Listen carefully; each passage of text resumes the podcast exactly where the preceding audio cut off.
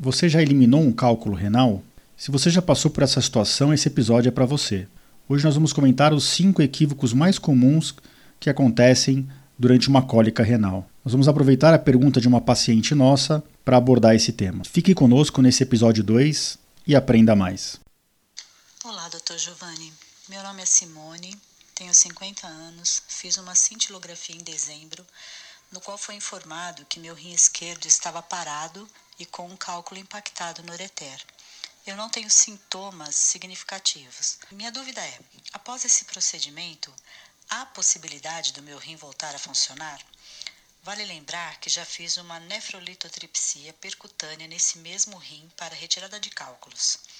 Não tomo nenhum tipo de medicamento, somente cuido da minha alimentação.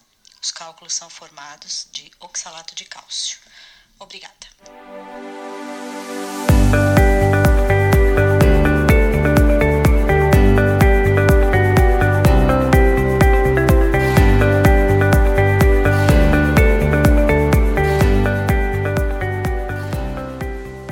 Bem-vindos ao podcast Conversa Aberta com o Urologista. Meu nome é Giovanni Marchini, sou médico urologista formado pela Faculdade de Medicina da USP e serei o anfitrião desse show.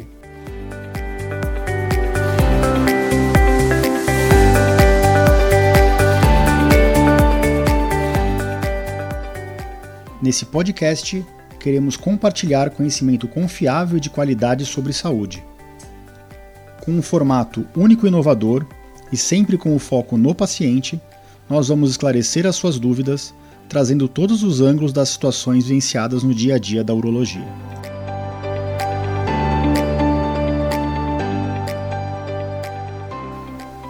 Bom, em primeiro lugar, eu gostaria de agradecer a pergunta da Simone, uma pergunta muito interessante que nos trouxe a gravar esse episódio 2. Eu vou comentar aqui para responder a pergunta dela, os equívocos mais comuns que são é, acometidos em episódios de cólica renal. Em primeiro lugar, é muito comum as pessoas pensarem, inclusive a comunidade médica, de que a cólica acontece pela irritação do cálculo na camada interna do lugar onde ele está descendo, do rim ou do ureter. Isso não é a verdade.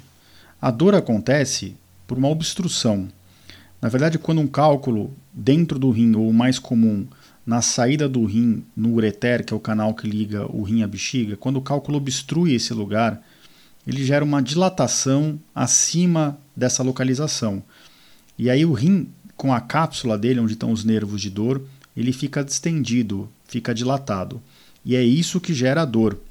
Então a dor da cólica renal não é gerada pela irritação apenas do lugar a maior componente da dor ocorre pela dilatação do sistema urinário, da via excretora, que é o, modo que nós chamamos do ponto de vista técnico, e essa, essa ativação dos receptores de dor na cápsula renal e na cápsula que envolve o ureter é que gera o, o sintoma de cólica renal que é tão temido por todos. Passando agora para o segundo equívoco mais comum, a gente está cansado de atender no consultório pacientes que vão no pronto-socorro e são submetidos ao exame de ultrassonografia com uma cólica renal. É importante que todos saibam que o exame padrão ouro, o exame de escolha para investigação de um paciente com cólica renal é a tomografia de abdômen e pelve sem contraste. Existem situações de exceções, de exceção, como por exemplo em pacientes gestantes, né, grávidas ou mesmo em crianças. Nesses casos a gente começa mesmo com uma ultrassonografia, mas em todas as outras situações, o exame de escolha é a tomografia de abdômen total ou de abdômen e pelvis sem contraste. O ultrassom ele é um método relativamente satisfatório para avaliar cálculos dentro do rim ou próximo ao rim e dentro da bexiga ou próximos à bexiga. Mas o ureter, o canal que liga o rim na bexiga, ele é muito profundo no nosso abdômen, ele é no retroperitônio, que nós chamamos. E esse lugar é de avaliação muito prejudicada na ultrassonografia. Então, se você quer descobrir um cálculo que provavelmente está no ureter, você não vai usar um exame que tem dificuldade para identificar cálculos no ureter. Você usa um exame que é muito preciso para identificar cálculos independente da sua posição. E esse exame é a tomografia. A tomografia tem uma sensibilidade altíssima, de mais de 95%, e outra vantagem dela é que ela ajuda a investigar outros órgãos abdominais quando existe uma dúvida diagnóstica. É lógico que nem toda instituição tem tomografia no pronto-socorro, então depende muito do local no qual o paciente está sendo atendido. Mas sempre que possível, idealmente, o exame de escolha é a tomografia. Passando agora para o terceiro equívoco, e esse realmente é muito comum da gente ver no consultório, é a confusão que muitas vezes os plantonistas dos pronto-socorros fazem entre cálculo migrando no ureter com cólica renal e quadros de infecção urinária. Quando uma pedra desce para o ureter, como já foi comentado é, previamente, ela, ela raspa mesmo internamente a parede do ureter, que é muito frágil.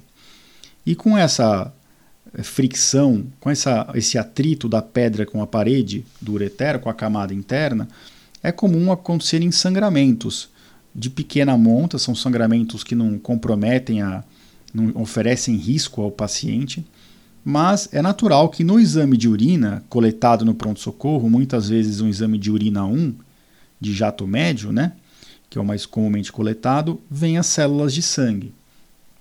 E no nosso sangue, nós temos leucócitos, que são as células de defesa. Então existe uma regra bem prática, é lógico que como toda regra ela tem exceções e ela não é perfeita, mas quando você tem um exame de urina 1 de um paciente que está com dor lombar no pronto-socorro, que existe a suspeita de cólica renal, mas também existe a suspeita de infecção urinária, quando a quantidade de sangue na, nesse exame de urina 1 de eritrócitos ou hemácias, que são as células vermelhas, quando ela é superior e geralmente bem superior à quantidade de leucócitos, que são as células de defesa, isso sugere um cálculo em migração, um cálculo no ureter, e não uma infecção urinária. Já quando existe uma infecção urinária isoladamente, uh, o, o número de leucócitos costuma ultrapassar bastante o número de células vermelhas, de eritrócitos. É comum que tenham mais célula de defesa na urina do que sangue, já que o que está acontecendo ali é uma infecção urinária e não um cálculo existe a possibilidade das duas coisas estarem acontecendo ao mesmo tempo. Aí nessa situação a gente também costuma ver quando tem um cálculo descendo, que tem infecção no rim, também a gente costuma ver mais sangue do que leucócito. E o paciente tem outras manifestações no quadro clínico dele, como febre, mal-estar, às vezes tontura, é, calafrios. Mas é muito comum a gente ver no consultório pacientes que foram com quadros típicos de cólica renal no pronto-socorro e o médico do pronto-socorro, ao interpretar a urina 1, acaba achando que o paciente estava com uma infecção urinária porque tinha um pouco de leucócito na urina. E quando a gente pega o exame na mão, a gente vai ver que tinha muito mais eritrócito, célula vermelha, do que leucócito. Então aquele leucócito não estava na urina ali porque ele estava para combater uma infecção. Ele simplesmente era o leucócito que estava no sangue, que saiu junto com o sangue na urina por conta da pedra raspando o canal. Vamos passar para o quarto equívoco, então. E o quarto equívoco é muito mais filosófico do que médico. É importante todos saberem que a decisão do paciente é essencial no momento de uma cólica renal. Existe sempre uh, um dogma na urologia que é se tomar a conduta definitiva em relação àquela cólica, aquele cálculo, baseando-se exclusivamente no tamanho da pedra. E a meu ver, isso é um erro. Isso é colocar ah, o paciente em último lugar. Eu acho que a gente tem que envolver o paciente na decisão. Lógico, se você tem um cálculo grande, 8, 9, 10 milímetros no ureter, é de bom tom que o urologista tente convencer o paciente a fazer a cirurgia para remoção desse cálculo, devido à baixíssima chance desse cálculo migrar de forma espontânea. Já para cálculos pequenos, 2, 3, 4 milímetros, também é, é, de bom tom que o urologista explique que existe alta chance de eliminação espontânea do cálculo. Mas cada caso é um caso. Se aquele paciente que está com cálculo de 3, 4 milímetros no ureter está voltando no pronto-socorro pela quinta vez, ou está com quadro de infecção associada, ou é uma, um, uma pessoa que tem uma atividade de trabalho que não tem como ficar conciliando com visitas ao pronto-socorro. Ou com uma pessoa que viaja muito, que não tem acesso à saúde nos locais para onde ela viaja. É lógico que a decisão da pessoa tem que ser, tem que ser levada em conta no momento da, da avaliação no pronto-socorro. Nem o urologista, nem o cirurgião do pronto-socorro, ou o clínico que está atendendo, pode determinar a conduta sem considerar a opinião do paciente. E esse é o quarto equívoco. O paciente participa da decisão do tratamento dele. Pode parecer besteira, pode parecer uma coisa óbvia, mas nem sempre a gente vê isso. A gente vê pacientes sendo, eliminar, sendo dispensados do pronto-socorro porque o cálculo era pequeno, na, no, na quarta ou quinta visita ao pronto-socorro. O paciente claramente queria resolver de vez a vida dele, porque ele já tinha tentado o tratamento clínico e não tinha dado certo. Assim como pacientes que são levados para cirurgia sem nem ser consultados se ele quer operar ou quer tratar de outra forma. Então é importantíssimo. Vocês, pacientes, têm voz ativa no tratamento de vocês, mesmo em uma situação de urgência. Lógico, tomem a decisão baseadas em todas as, as informações que a equipe médica passar, riscos, benefícios, mas vocês têm a decisão final. Nada é decidido sem vocês. Por fim, e agora finalmente respondendo a, a dúvida da Simone, mais uma vez obrigado, Simone, pela sua pergunta para o nosso podcast. Eu vou falar sobre a eliminação de cálculos no ureter e como essa eliminação tem que ser feita. Uma vez que o paciente vai com uma cólica renal ou descobre um cálculo migrando entre o rim e a bexiga no ureter, pode ser instituído o tratamento clínico, que a gente chama de terapia médica expulsiva, terapia medicamentosa expulsiva. Nós podemos dar um dilatador do, do canal da urina, nós liberamos o paciente para casa com analgésicos, às vezes com anti-inflamatórios, e pedimos para que ele faça uma hiperidratação, para que ele urine muito, é, para tentar exatamente empurrar esse cálculo e eliminá-lo. Existem contraindicações à terapia expulsiva, que são a presença de infecção urinária no trato urinário. Então, se tiver uma pedra descendo e uma infecção urinária junto, com febre, calafrio, não, não existe a possibilidade de tratamento clínico, é uma imprudência nossa, não se deve nem oferecer ao paciente. Ou em casos que o paciente foi no pronto-socorro e que a cólica renal não está sendo controlada facilmente, está precisando de repiques de dose de tramal ou de morfina e mesmo assim acaba o período da medicação, a dor volta. Tirando essas duas situações, o paciente pode ser submetido a uma terapia expulsiva, uma tentativa, mesmo para cálculos grandes, sabendo-se que para cálculos grandes que estão descendo, a chance de sucesso é menor. Mas existe a possibilidade. O que, é importante saber para quem está fazendo terapia expulsiva? E aí a gente começa a resposta da Simone. É obrigatório, é mandatório que esse paciente seja visto por um urologista em, em algum retorno num consultório, no ambulatório da onde ele está passando, em aproximadamente duas, três semanas, e que eles programem conjuntamente um exame de imagem de controle. E como é um cálculo ureteral, como já foi comentado aqui, o, o exame é, de eleição é uma tomografia. Então, se, a, se o paciente está com cálculo no canal e mesmo que ele é, pare de ter dor, que ele pare com os sintomas dele, depois de 30 dias, ele tem que fazer um exame de controle. Porque muitas vezes acontece isso que aconteceu com a Simone. O cálculo para no canal e depois de algum tempo, em alguns pacientes, e, e, pelos nossos estudos, 5 a 10% dos pacientes, esse cálculo pode parar de gerar sintomas.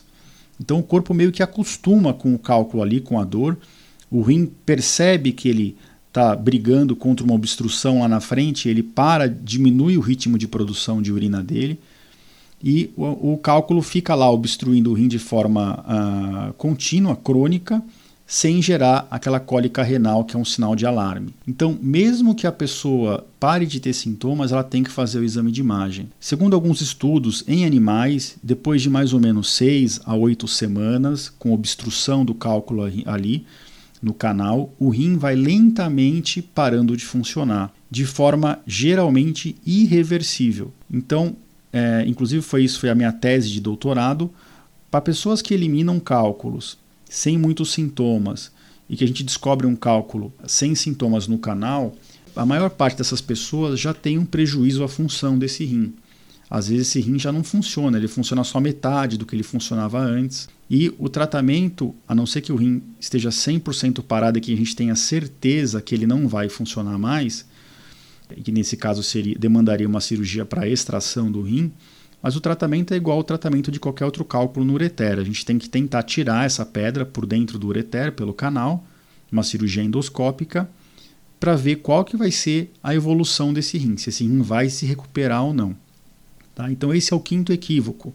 É muito comum o paciente ir embora do pronto-socorro com terapia expulsiva sem um destino, sem um urologista para acompanhar, sem um pedido de exame de imagem para repetir em 3, 4, 5 semanas. Ou seja, o rim está sob risco a todo momento. E isso não pode acontecer. Né? Ninguém deve ter prejuízo, prejuízo à função do seu rim por conta de cálculos renais, que é uma doença evitável. É lógico que existem casos extremos, casos que demandam cirurgias maiores, mas não podemos oferecer risco ao rim a, por falta de orientação do paciente no pronto-socorro. Então, esse é um equívoco que vocês também têm que prestar atenção e não devem acometer. Se precisarem no pronto-socorro optarem pela terapia expulsiva, saibam que em 4 a 6 semanas o ideal é que se faça uma tomografia para ter certeza absoluta que aquele cálculo saiu, mesmo que vocês não tenham mais sintomas. Bom, então comentamos os cinco equívocos mais comuns, que agora eu espero que ninguém aqui caia nessas, nessas ciladas num episódio de cólica renal. É lógico que o ideal é evitar a cólica, a Simone comentou na pergunta dela que o cálculo dela é oxalato de cálcio. 80% dos cálculos são de oxalato de cálcio. A avaliação metabólica é importante para descobrir por que, que esses cálculos apareceram e eu vou comentar mais sobre isso em outros episódios. Se você gostou do conteúdo desse episódio, compartilhe, curta e nos siga nas principais plataformas de podcast. Se possível, deixe um, uma revisão, uma resenha no podcast da Apple para que o nosso podcast ganhe mais visualizações e a gente consiga compartilhar esse conhecimento com mais pessoas. Você também pode ouvir esse episódio diretamente no meu site www.ourologista.com.br barra podcast barra episódio 2. Nessa página do nosso site estarão os principais temas comentados nesse podcast e tudo que você precisa saber se você quiser ouvir novamente. Queria agradecer de novo a Simone e nós nos vemos no próximo episódio. Grande abraço a todos.